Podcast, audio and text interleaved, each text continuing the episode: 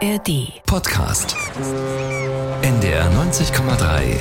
Das Hamburger Hafenkonzert. Hamburg feiert die Kreuzfahrtschiffe. Seit Freitag sind Cruise Days, das Treffen großer und kleiner Kreuzfahrtschiffe. Dazu der blaue Hafen, Kultur und viele Menschen. Hier aus Hamburg und von überall. Wir erinnern aus diesem Anlass an den Mann, der mit seinen Ideen prägend für die Schifffahrt vor allem hier in Hamburg war.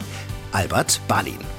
Geboren wurde er am 15. August 1857 hier an der Elbe. Gestorben ist er am 9. November 1918, also vor 105 Jahren. Wer war dieser Mann? Wer war Albert Ballin? Mehr dazu in diesem Hamburger Hafenkonzert. Dies ist Ausgabe 3591. Ich bin Kerstin von Stürmer. Und ich bin Jan Wulff. Moin. 90,3.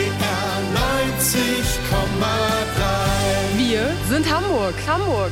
Der Hamburger Reeder Albert Ballin. Als Direktor der Hapag hat er die Reederei zur größten der Welt gemacht.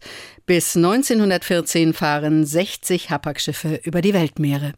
Geboren wird Albert Ballin am 15. August 1857 in der Nähe des Hafens in Hamburg am Stubbenhug. Er ist das 13. Kind eines armen jüdischen Auswandereragenten. Albert besucht einige Jahre die jüdische Volksschule, lernt außerdem gut Cello spielen. Mit 17 Jahren muss er die Schule verlassen. Sein Vater ist früh gestorben. Albert muss in die väterliche Agentur einsteigen. Also lernt er das Geschäft, Auswanderungswillige in Schleswig-Holstein, in Mecklenburg und im Ausland anzuwerben und an die englischen Reedereien zu vermitteln.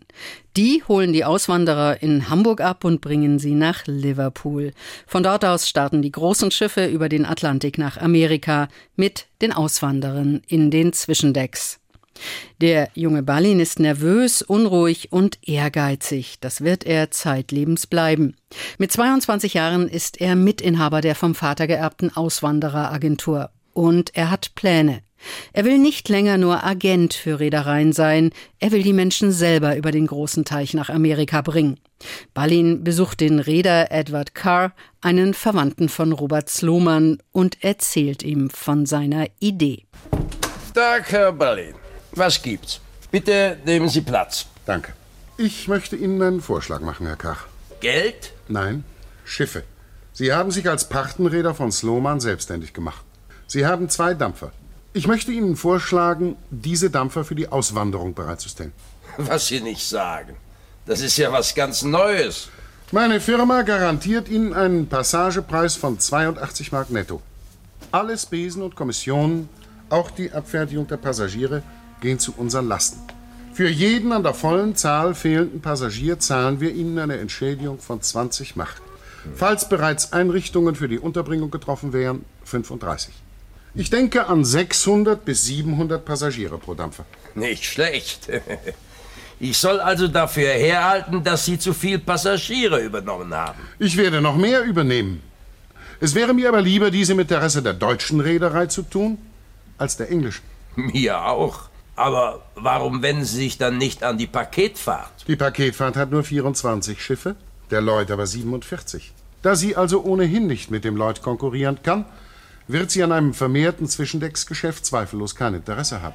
Außerdem ist ja die Firma August Bolton mit einer Generalvertretung für das nordamerikanische Fracht- und Passagegeschäft daran beteiligt. Und sie hat sich, wie Sie wissen werden, noch stets geweigert, irgendwelche Passagiere von Expedientenfirmen abzunehmen. Das stimmt. Sie meinen also, ich solle mich, äh, den Lloyd links, die Paketfahrt rechts, zwischen zwei Stühle setzen. Komm nicht in die Tüte, Herr Ballin. Übrigens sind meine Dampfer doch Frachtdampfer. Also für Kajütspassagiere gar nicht geeignet. Aber umso mehr für Zwischendecker. Und das bedeutet sehr billige Überfahrtsbedingungen. Den Zwischendeckspreis niedriger halten als die Paketfahrt. Ich bitte Sie, Herr K. Wäre das etwa kein Geschäft? Geschäft. Ein glatter Reinfall wäre das. Sie glauben doch wohl nicht, dass die sämtliche kontinentalen Linien zwingen können, mit den Beförderungspreisen herunterzugehen. Warum nicht? Verbilligte Preise, kürzere Fahrzeiten, mehr Schiffe. Das ist meine Idee. Und Ballins Idee ist erfolgreich. Albert steigt schnell auf, wird Leiter der Passageabteilung bei der Reederei Carr am Baumwall. Bei der Hapag in der Deichstraße werden die Aktivitäten der unliebsamen Konkurrenz am Baumwall misstrauisch beobachtet. Schließlich kommt ein Angebot. Die Hapag-Direktoren gründen gemeinsam mit Carr eine Passageabteilung und machen den 29-jährigen Albert Ballin zum Chef. Sie hören das Hamburger Hafenkonzert bei NDR 90,3. Wir erinnern an den Hamburger Reeder Albert Ballin, den Gründer der Hapag. Er gilt als der Erfinder der modernen Kreuzfahrt. Wer war dieser Albert Ballin und wie hat er eigentlich seine Karriere begonnen? Noch einmal der Blick zurück in die zweite Hälfte des 19. Jahrhunderts. Ballin ist jung und er ist erfolgreich. Er beobachtet den englischen Schifffahrtsmarkt genau, kennt sich in London, Southampton und Liverpool aus. Die Konkurrenz jenseits des Ärmelkanals baut inzwischen Doppelschraubendampfer. Albert Ballin, inzwischen Passageleiter bei Carr und bei der Paketfahrt, besucht wieder einmal den Reeder Edward Carr. Herr Carr, ist Ihnen bekannt, dass die Inman-Linie mit ihrer City of New York den ersten Doppelschraubenschnelldampfer in den Verkehr gestellt hat. Ja, das weiß ich. Sind Sie darüber informiert, wie dieser Dampfer gebaut ist? Nein. Sehen Sie, ich habe mir von unserem Liverpooler Vertreter die Unterlagen beschafft. Die sind sehr interessant.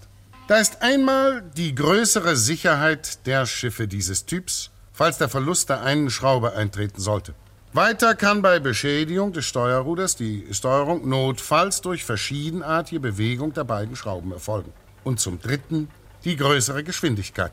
Ja, und der Gewinn für das Zwischendecksgeschäft? Ist außerordentlich, wenn Sie bedenken, dass das Schiff mit zwei nebeneinander angeordneten Maschinen auch größere Breite hat, wodurch sich ganz neue Möglichkeiten des inneren Ausbaus ergeben. Sie glauben also an den Sieg der besseren Technik? Unbedingt. Der Doppelschraubendampfer der Inman-Linie mit besseren Zwischendecks, größerer Bequemlichkeit und besserer Unterbringung der Passagiere bedeutet eine Herausforderung, der wir uns einfach nicht entziehen können, wenn wir nicht über kurz und lang für immer an die zweite oder, oder gar an die dritte Stelle im Weltverkehr rücken wollen.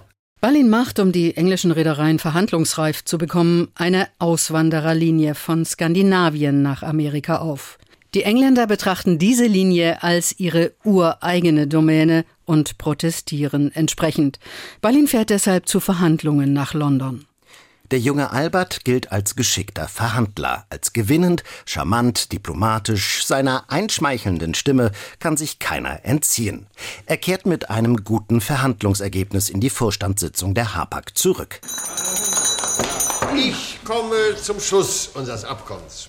Wir verpflichten uns nach dieser Erhöhung der Rate, den direkten Dienst von Skandinavien aufzugeben und nur noch eine indirekte Beförderung über Hamburg vorzunehmen. Äh, ebenso sollen Paketfahrt und Lloyd um das Zwischendecksgeschäft von Großbritannien nach Amerika nicht mehr konkurrieren und ihre Raten von Amerika nach Großbritannien auf das Niveau der englischen Linien erhöhen.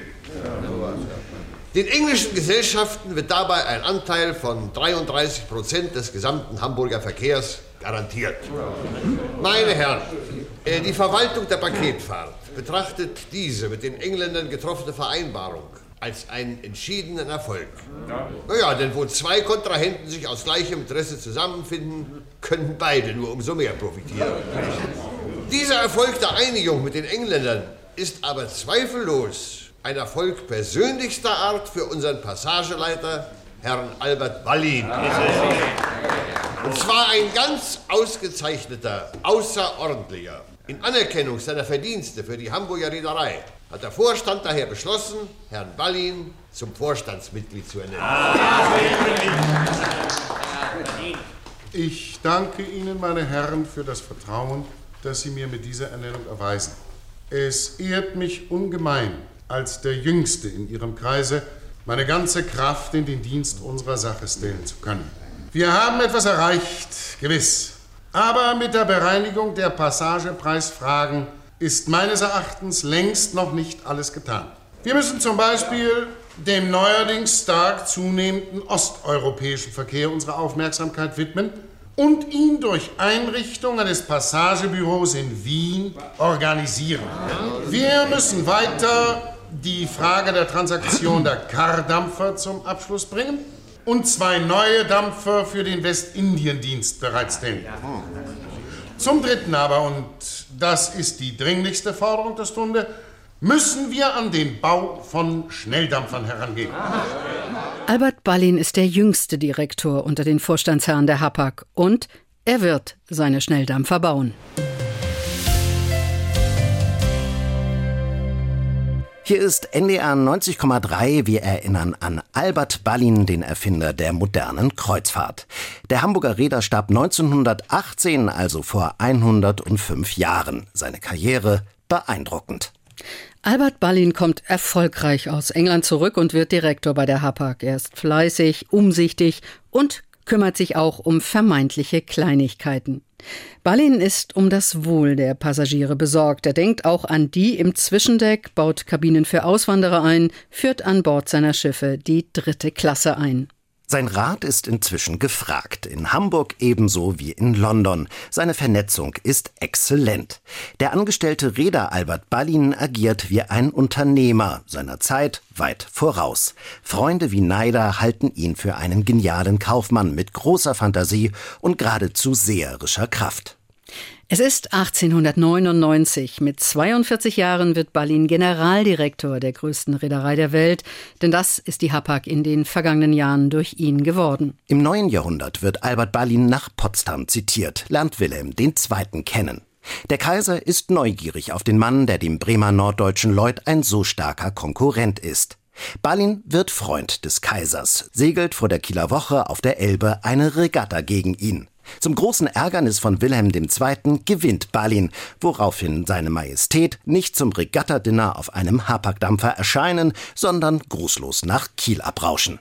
Albert Balin ist weltoffen, pragmatisch, intelligent, ein ausgezeichneter Diplomat. Auf englischen Wunsch hin soll er die Verhandlungen über ein Flottenabkommen vermitteln. Daraus wird allerdings nichts. Diese Gespräche sind nicht im Sinne des Staatssekretärs Marine, Admiral von Tirpitz. Wie hält Balin den uniformsüchtigen Kaiser und seine antisemitische Truppe bloß aus?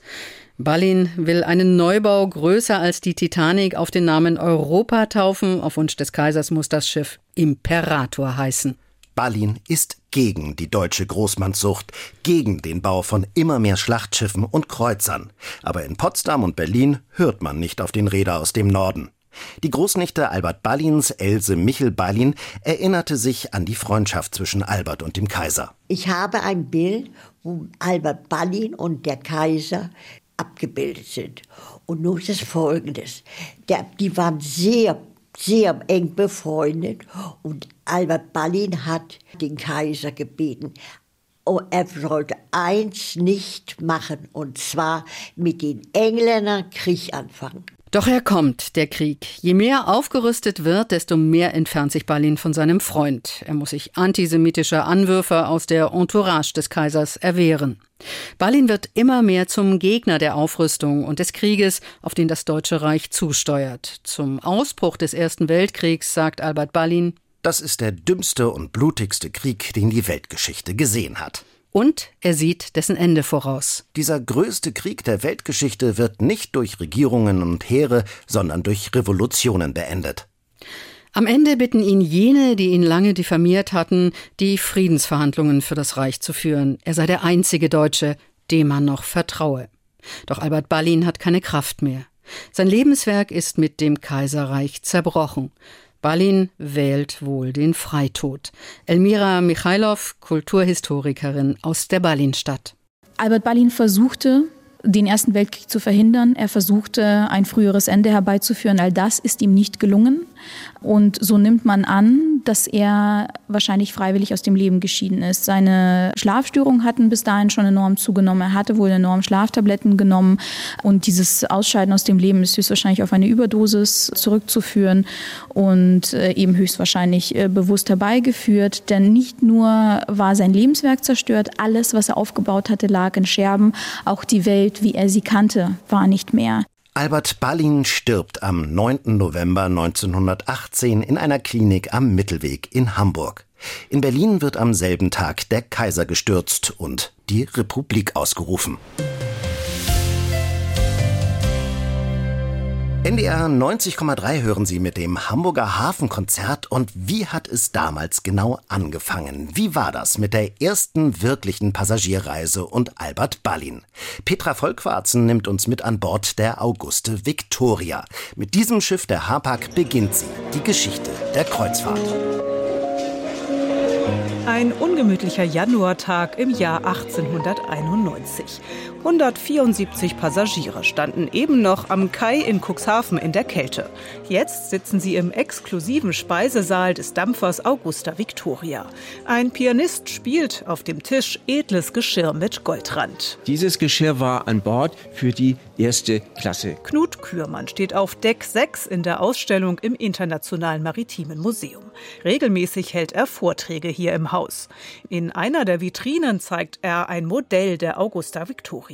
Ja, dieses Schiff zeichnet sich dadurch aus, dass es einmal drei Schornsteine hatte und wie man auch bei dem Modell sehr schön sehen kann, es hatte noch eine Hilfsbesegelung. Was noch besonders ist auf der Augusta Victoria, das Schiff ist außergewöhnlich luxuriös. Ein historisches Foto im Internationalen Maritimen Museum vermittelt einen Eindruck vom Interieur mit Gemälden an der Wand und aufwendigem Holzdekor. Man hatte äh, Kabinen, die für damalige Zeit auch sehr luxuriös waren. Und zwar gab es Waschbecken schon mit warmem und kaltem Wasser. 1888 in Stettin vom Stapel gelaufen, in Anwesenheit der Kaiserin, fährt die Augusta Victoria zunächst im Liniendienst nach New York. Das Geld haben die Reeder damals eigentlich mit den Auswanderern verdient. Im Winter allerdings wollen zu wenig Passagiere den Atlantik überqueren. Die Stürme haben die Leute abgehalten, Seekrankheit, das scheuten die Leute und die Schiffe lagen arbeitslos im Hafen. Da hat Reeder Albert Ballin eine Idee. Er sagte, ich muss doch so viele superreiche Leute in dieser Welt finden, die bereit sind, an Bord so eines Schiffes zu gehen, um dort eine Vergnügungsreise zu machen. Das Schiff nicht als Transportmittel von A nach B, stattdessen Reisen einfach so zum Vergnügen. Es war in der damaligen Zeit eigentlich eine abstruse Idee, eine Lustreise zu machen. Eine Lustreise, wenn dann höchstens über Land, aber doch nicht auf See. 50 Tage dauert die erste Mittelmeerreise der Augusta Victoria. Gibraltar, Genua, Malta. Alexandria hatte man dann fünf Tage Pause gemacht. Man hat sich in Kairo dann die Pyramiden angeschaut, das arabische Viertel und äh, man hat auch eine Fahrt auf dem Nil gemacht. Weiter nach Jaffa, das ist das heutige Tel Aviv. Dort hat man dann Bethlehem und Jerusalem sich angeschaut. Weiter äh, ging es dann nach Beirut, damals das Paris im Orient gewesen und nach Konstantinopel, das heutige Istanbul. Neben den Ausflügen verbringen die Passagiere natürlich auch viel Zeit an Bord. Es wurde vorgeschlagen, damals Kartenspiele zu machen und sich an Deck zu sonnen. Mit der Zeit entwickelt sich immer mehr auch ein Animationsprogramm an Bord, wie diese Karte von einem anderen Hapag-Schiff zeigt. Das Handkarren laufen paarweise für Damen und Herren, Bindfadenspiele auch für Damen und Herren, auch die Frisierkonkurrenz. Die Damen sitzen auf Stühlen, wenn die Herren hinter ihnen stehen. Hierauf lösen die Herren den Damen das Haar auf und haben es binnen sieben Minuten wieder aufzustecken. Der Fahrpreis für die 50 Tage Mittelmeerkreuzfahrt auf der Augusta Victoria ist hoch. Diese Vergnügungsfahrt sollte 2400 Goldmark kosten. Das entspricht etwa 26.000 Euro heute. Auch in den Jahren 1892 und 1893 fährt die Augusta Victoria im Winter ins Mittelmeer. 1894 lief dann die Augusta Victoria das erste Mal zu einer Nordlandreise aus. Es ging zu den Lofoten und nach Spitzbergen. 1895 war ein ganz wichtiges Jahr für die deutsche Seeschifffahrt. Der Kaiser-Wilhelm-Kanal, der ja heute Nordostseekanal äh, heißt, wurde eröffnet. Und das ganz Besondere war, dass die Zeremonie von der Augusta Victoria angeführt wurde. Die Buchungen laufen so gut, dass die Augusta Victoria bei einem Werftaufenthalt 1897 verlängert wird und so noch mehr Passagiere mitnehmen kann. Es gab so eine riesige Nachfrage. Gerade diese ganze elitäre Schicht, die wollte angeben, wollte prahlen, wollte sagen, guck mal her, ich gehört zu dieser elitären Schicht, die sich sowas leisten kann. Mit dem Umbau wird auch der Schiffsname in Auguste Victoria, den korrekten Namen der Kaiserin, geändert. Im Jahr 1900 stellt die Hapag mit der Prinzessin Victoria Luise das erste Schiff in Dienst, das von vornherein als Kreuzfahrtschiff gebaut ist. Die Auguste Victoria fährt 1904 zum letzten Mal von Hamburg nach New York, wird danach nach Russland verkauft und drei Jahre später in Stettin abgewrackt. Bis heute steht sie für die Erfindung der Kreuzfahrt. Das war wirklich der Start für Luxusreisen mit äh, Animation und vor allen Dingen auch mit einem Ausflugsprogramm in den verschiedenen Häfen. Hier ist das Hamburger Hafenkonzert bei NDR 90,3 mit den besten Grüßen nach Namibia und nach Australien und wo immer Sie uns weltweit zuhören über das Internet. NDR 90,3, hier ist das Hamburger Hafenkonzert. Zurück ins Jahr 1900. Damals läuft in Hamburg das Kreuzfahrtschiff Prinzessin Victoria Luise vom Stapel. Kreuzfahrten sind damals noch was ganz Neues. Gerade erst hatte Reeder Albert Balin mit einem anderen Schiff, der Augusta Victoria, ausprobiert, ob es Leute gibt, die einfach so zum Vergnügen eine Reise buchen. Mit der Augusta Victoria war ihm dieser Beweis gelungen. Die Zeit war reif für ein eigens als Kreuzfahrtschiff gebautes Schiff eben für die Prinzessin Victoria Luise. Petra Volkwarzen. Nach der einzigen Tochter des Kaisers benennt Albert Ballin im Jahr 1900 das neueste Schiff der Hapag-Reederei. Als sogenannte Vergnügungsjacht läuft die Prinzessin Victoria Luise bei Blum und Voss vom Stapel. Stefan Behn hat eine Darstellung des Schiffes als Briefbeschwerer auf seinem Schreibtisch. Früher Vorstand der Hala ist er heute Vorstandsvorsitzender des Hamburg CruiseNet und ein begeisterter Sammler in Sachen Kreuzfahrtgeschichte. Ja, Ballin hatte ja äh, mit der Auguste Victoria kennengelernt, dass die Leute sehr wohl Spaß hatten, auf See zu sein, aber die Schnelldampfer waren eigentlich dafür wirtschaftlich nicht geeignet denn sie hatten große äh, Maschinenanlagen, sie hatten große Kapazitäten für Zwischendeckspassagiere, alles Dinge, die man auf der Kreuzfahrt nicht benötigte. Und deshalb war die Idee, ein speziell für die Anforderungen der Kreuzfahrt optimiertes Schiff zu bauen, sozusagen es maßzuschneidern. In der noch jungen Kreuzfahrt geht es nicht mehr darum, möglichst schnell von einem Ort zum anderen zu kommen. Auf das Wie der Reise, auf die vielen Annehmlichkeiten an Bord kommt es an. 139 Meter lang ist das Schiff und nur 14 Meter breit. Es war also ein vergleichsweise schmales Schiff mit einem sehr beeindruckenden Klipperbug, mit einem Bugspriet wie ein Segelschiff mit zwei großen gelben Schornsteinen. Er konnte in 120 Kabinen 192 Passagiere unterbringen und es gab immerhin 161 Crewmitglieder. Den Passagieren an Bord mangelt es an nichts. Die Prinzessin Victoria Luise ist luxuriös ausgestattet. Wobei der erste Luxus einmal darin bestand, dass man die Betten jetzt nebeneinander hatte und nicht mehr übereinander, wie es bei vielen Passagierschiffen bis dato war. Der Speiseraum ging über zwei Decks. Er hatte oben eine Galerie. Dort spielte auch ein kleines Orchester. Neben einem Konversationszimmer und einer Bibliothek gibt es an Bord außerdem elektrische Turngeräte eines, Zitat, medikomechanischen Instituts. Und man konnte zum Beispiel dann auch auf einem elektrischen Gerät sitzen, was sowohl ein Pferderitt als auch einen Kamelritt simulieren konnte. Das war damals einfach top in. Die Jungfernfahrt der Prinzessin Victoria Luise führt nach New York. Eine erste Kreuzfahrt geht zu den westindischen Inseln in der Karibik. Auf eine Mittelmeerkreuzfahrt folgen 1901 eine Nordlandreise und eine Fahrt zu den skandinavischen Hauptstädten. Ein besonderes Schmuckstück mit Gravur erinnert an die Fahrt vor 120 Jahren. Auf dem Medaillon steht ein kleiner Text zur Erinnerung an die Vergnügungsfahrt zu den nordischen Hauptstädten 1901. Stefan Behn hat noch weitere Erinnerungsstücke an die Fahrten der Prinzessin Victoria Luise gesammelt.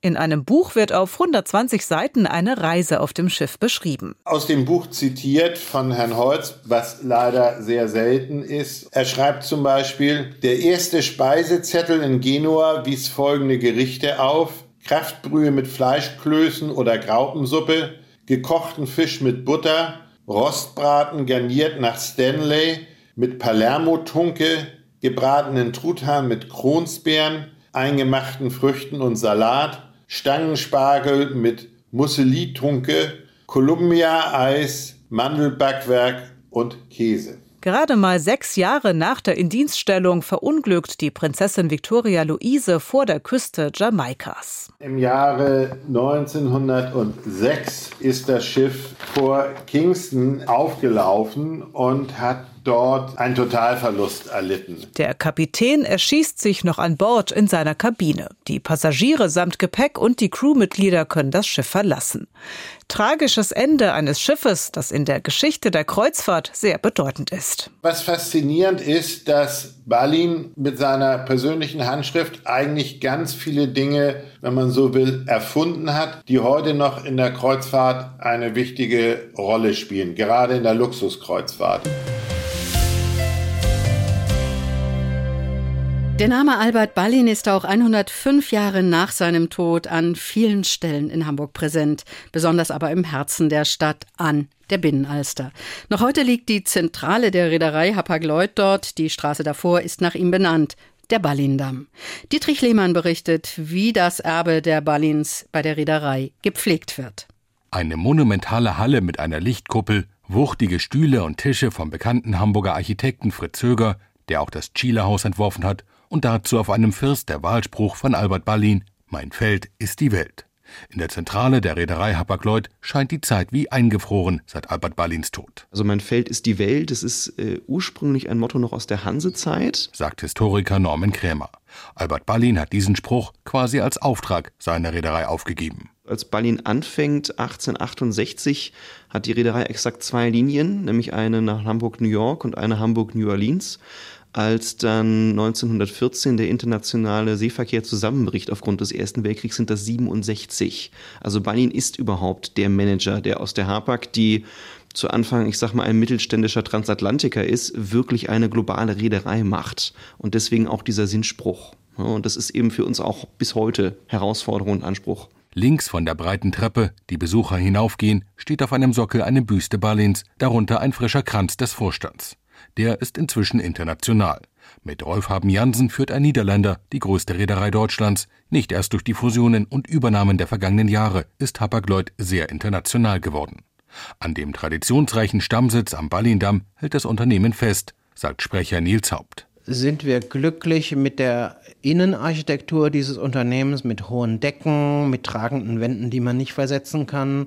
Ähm, bietet das Unternehmen die Büros, die man heute eigentlich so bauen würde? Nein. Sind wir trotzdem glücklich mit diesem Gebäude? Ja, das sind wir sehr, weil dieses Gebäude gehört zur DNA äh, von Hapag-Lloyd ähm, 1903 äh, hier entstanden und manche dieser Teile hier im, im Unternehmen sind tatsächlich auch so alt und wir schätzen das sehr. Auch wenn die Funktionen mittlerweile andere sind erklärt Historiker Norman Krämer. Also das heutige Betriebsrestaurant ist äh, das ehemalige Herz des Altbaus und das war die Abfertigungshalle für die erste Klasse Passagiere. Also man muss sich das so vorstellen, man kam vom damaligen Alsterdamm, also heute der Ballindamm, ins Gebäude rein, landete dann in einer riesigen Kuppelhalle, schaute direkt auf eine Weltkarte, wo dann das Weltliniennetz eingezeichnet war, was die Hapag bediente und oben drüber gibt es auch heute noch eine riesige Glaskuppel, die man bewusst gewählt hat, um die Architektur der Transatlantikliner der damaligen Zeit aufzunehmen nehmen. Das Archiv von Hapag-Lloyd gilt als sagenumwoben. Ein Teil ist zwar bereits ins Staatsarchiv ausgelagert, aber viel befindet sich auch noch unter dem Dach des Ballinhauses. Etwa hunderte Werbeplakate für Schiffspassagen. Ballin gilt als einer der Erfinder der modernen PR auch wenn das damals noch anders hieß. Er hat hier 1901 das sogenannte Literarische Büro gegründet. Das waren äh, Menschen, die hier angestellt waren, die wurden als Literaten bezeichnet, die nichts anderes gemacht haben, als äh, Menschen, potenzielle Kunden und Kunden und Hamburger darauf aufmerksam zu machen, was Hapag so alles zu bieten hat, an ob das Kreuzfahrten waren oder ob das äh, Gütertransporte waren. Und damit zählt Ballin zu den ganz frühen, äh, kurz nach Krupp. Ich glaube, Krupp war der Erste, der das erkannt hat, der auch jemand eingestellt hat für Kommunikation. Und wenn wir heute dann sehen, welche, welche Bedeutung PR und Kommunikation hat, dann war er sicher ein ganz früher Denker. Wer sich mit dem Leben Ballins beschäftigt, entdeckt vieles, was noch heute Maßstäbe setzt, sagt Manager Nils Haupt. Mutige Entscheidungen seiner Zeit voraus, Innovator, sehr kritisch gegenüber Qualität. Also ihm war ganz wichtig, dass das, was von Hapag hier rausgeht, an an Schiffen, dass die eine hohe Qualität hatten. Wenn man die Briefe liest, die er von Bord der Kreuzfahrtschiffe geschrieben hat, da liegt die Serviette nicht richtig, da fehlt ein Handtuch, diese Tür schließt nicht richtig. Er war da sehr detailverliebt, aber im Mittelpunkt stand für ihn die Kundenzufriedenheit. Ich glaube, das ist etwas, wo jedes Unternehmen etwas lernen kann.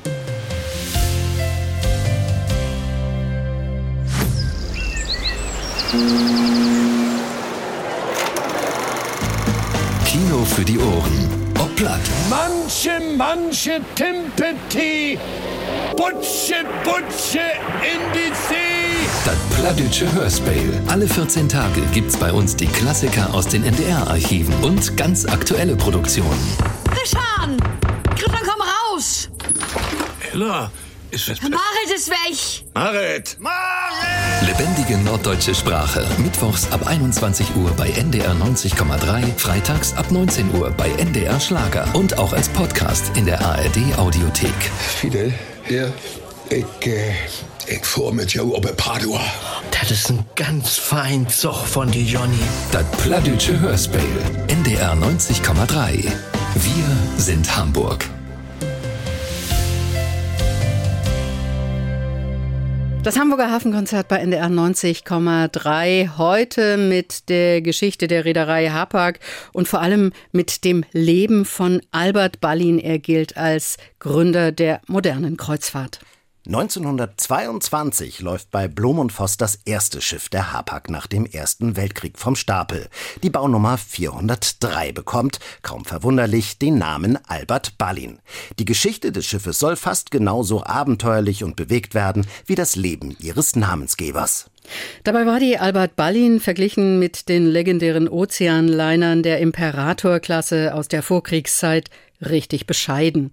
Gerade einmal 191 Meter lang war das Schiff. Es bot Platz für etwa 1600 Passagiere, allein rund 1000 in der dritten Klasse, die sich vor allem an Auswanderer richtete. Die Albert Ballin bekommt noch drei nahezu baugleiche Schwesterschiffe, die Deutschland, die Hamburg und die New York. Alle diese Schiffe fuhren im Liniendienst nach Nordamerika.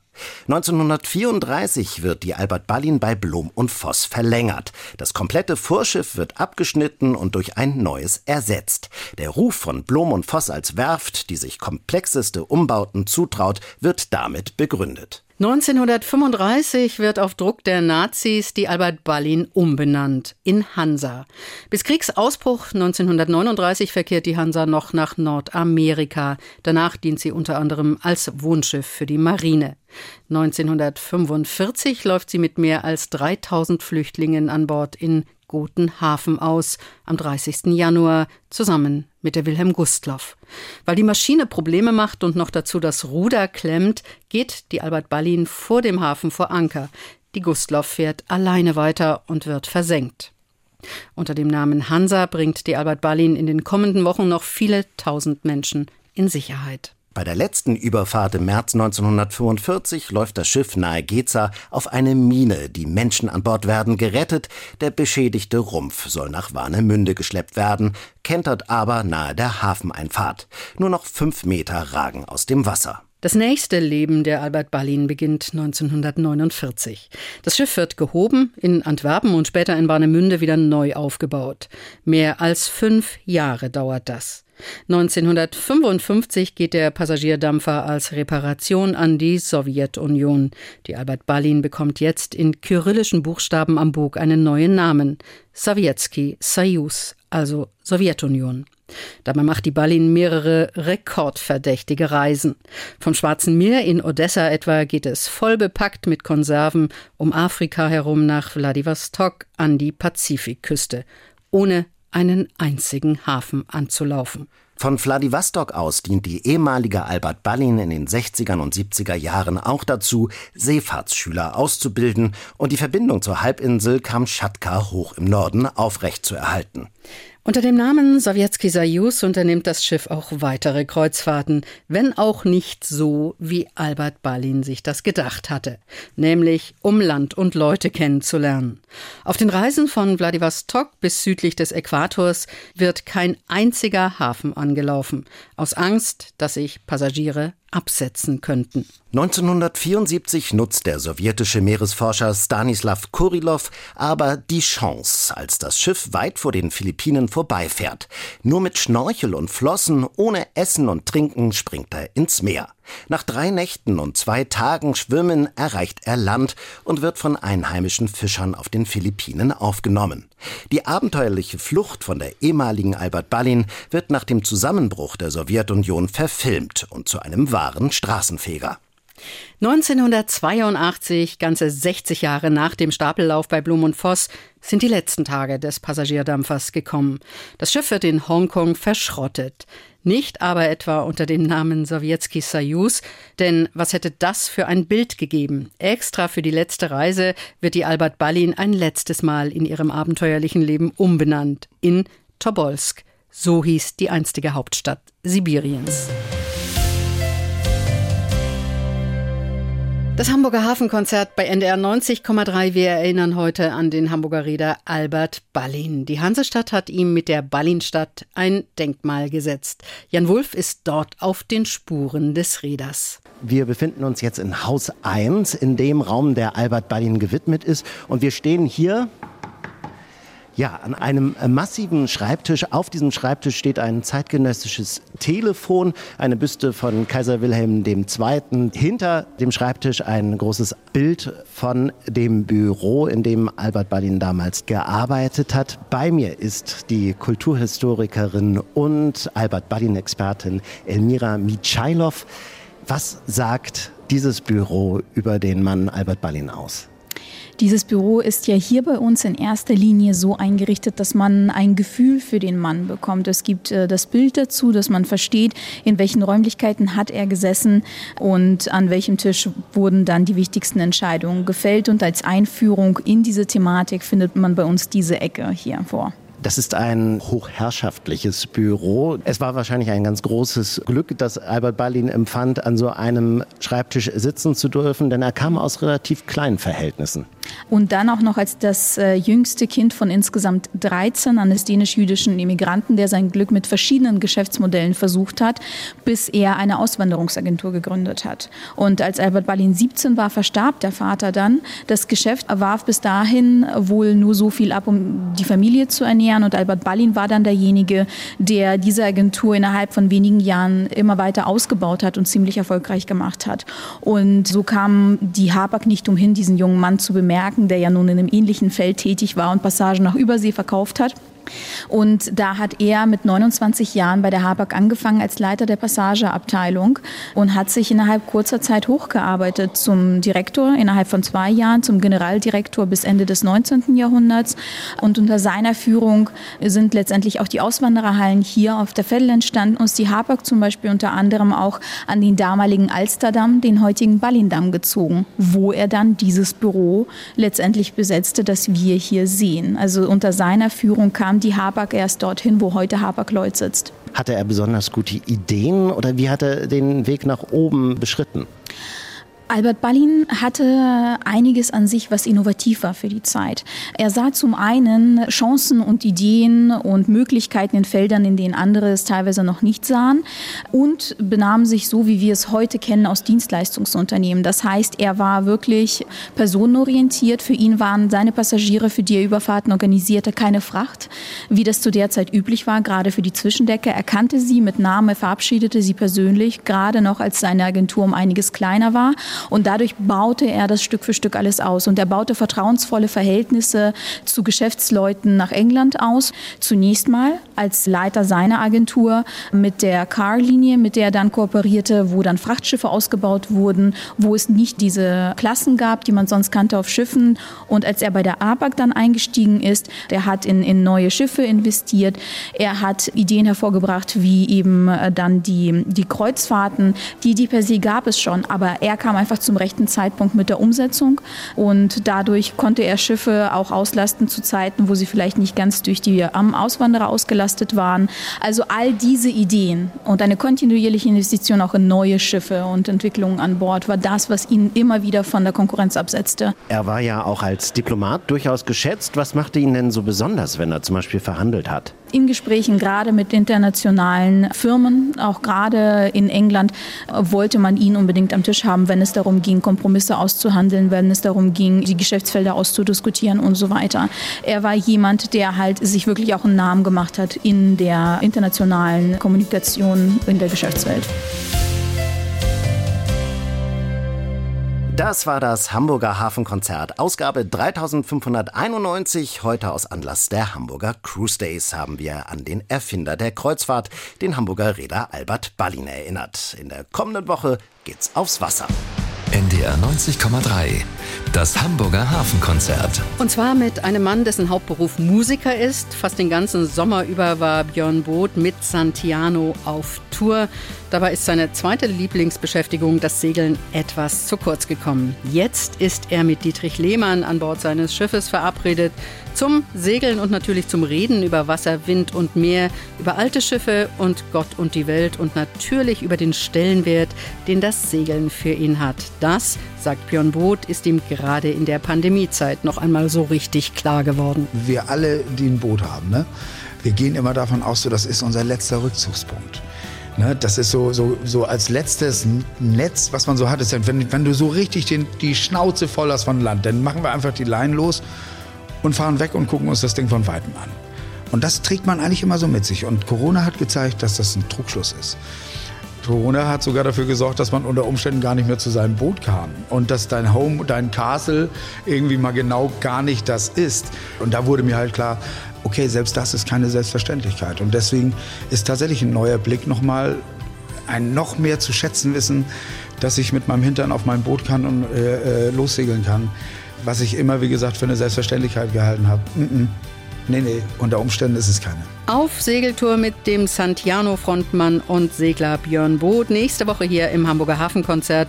Sonntag früh um 6 und abends ab 19 Uhr. Und wenn Sie die Sendung von heute oder eine unserer vergangenen Ausgaben noch einmal nachhören wollen, dann können Sie das bei uns im Internet unter ndr.de-hafenkonzert. Das ist unsere Adresse. Noch viel besser ist natürlich, Sie abonnieren gleich unseren Hafenkonzert-Podcast. Dann bekommen Sie uns regelmäßig auf Ihrem Computer, Ihr Smartphone oder Tablet.